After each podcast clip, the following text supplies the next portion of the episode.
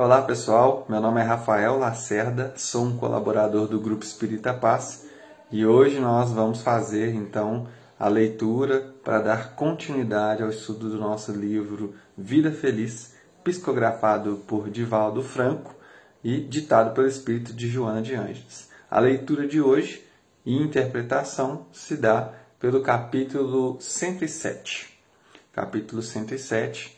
Então vamos fazer como de costume a leitura e em sequência vamos é, fazer uma reflexão, tecer alguns comentários. Então vamos à leitura. Secordato sempre. É melhor perderes algo numa disputa do que te engalfinhares numa luta mais prejudicial que te trará danos maiores. Não se trata de ter medo, porém de possuir sabedoria o homem pacífico é feliz e as quinquilharias não podem perturbar. O problema é de eleição. Que será melhor, ganhar uma altercação para não ser ignorante ou bobo, ou perdê-la, sendo prudente e sábio? A cordura vence sempre. O que não logra exteriormente consegue em paz interna. Muito bom. Então, primeiro, para a gente entender a mensagem do capítulo de hoje, vamos fazer uma, um entendimento da palavra cordato, né, que é um, um adjetivo, e do substantivo que o acompanha, citado no texto também, definido como cordura. É, esses termos eles estão relacionados com as, as capacidades, o, o conceito de prudência sensatez. Então, o ser cordato, ele é prudente, ele é sensato. E aí agora vamos fazer o um entendimento então. Joana já começa afirmando: ser cordato sempre, seja sempre sensato.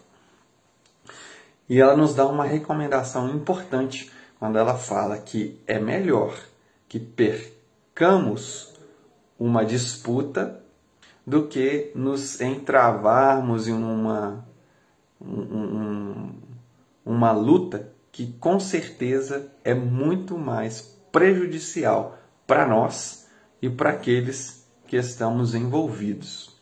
Ainda segundo Joana, quando ela menciona essa questão, ela não está se referindo ao fato de ter medo, de se abster por medo ou falta de vontade mas é a abstenção da batalha ou, ou deixar este embate por ter a sabedoria de entender que aquele entrave ele será mais prejudicial para todo mundo do que a tentativa de tentar aclarar ou resolver ou ganhar uma discussão ali naquele momento.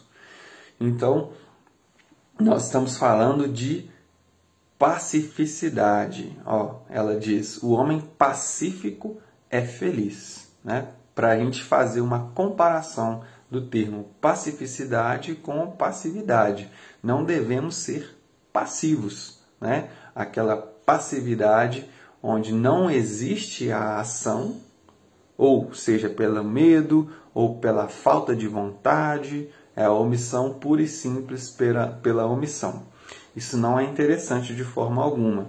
Né? Nós devemos buscar esta opção da não ação, do não ou uma ação pela não, não disputa, pela né, a negativa da batalha, quando tivermos a sabedoria de entender que este momento não é, não vai ser saudável para essa relação, para essa situação.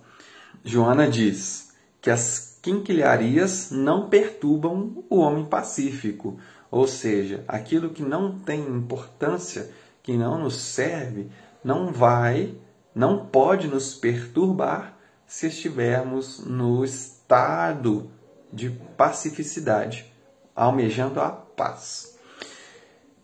Então, na continuação, Joana ainda pontua que é né, uma reflexão para nós acerca do, do seguinte tema: é melhor ganhar essa disputa para não ser ignorante ou bobo, né? Ela está trabalhando a questão da imagem ou da, da opinião alheia, a qual nos importamos tanto muitas vezes. É, então, o que é melhor?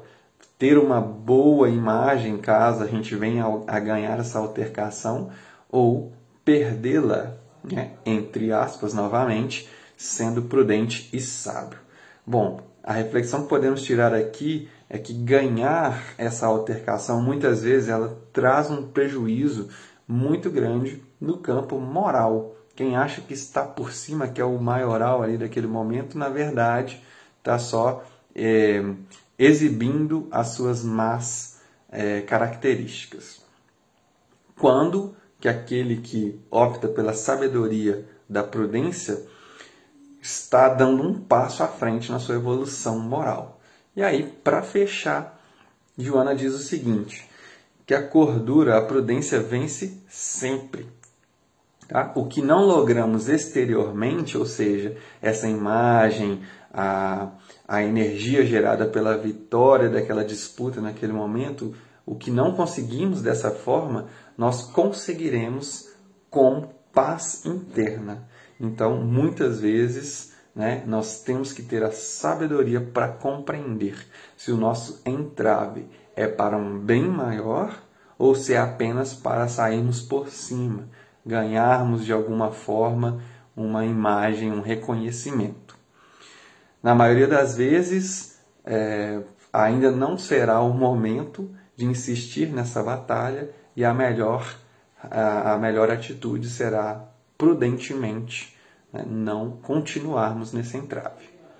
Então, pessoal, essa é a reflexão que eu deixo hoje. Desejo a vocês uma boa noite, um feliz ano novo, um feliz 2021 e nos encontraremos em breve no nosso próximo capítulo de estudo desta obra. Fiquem com Deus.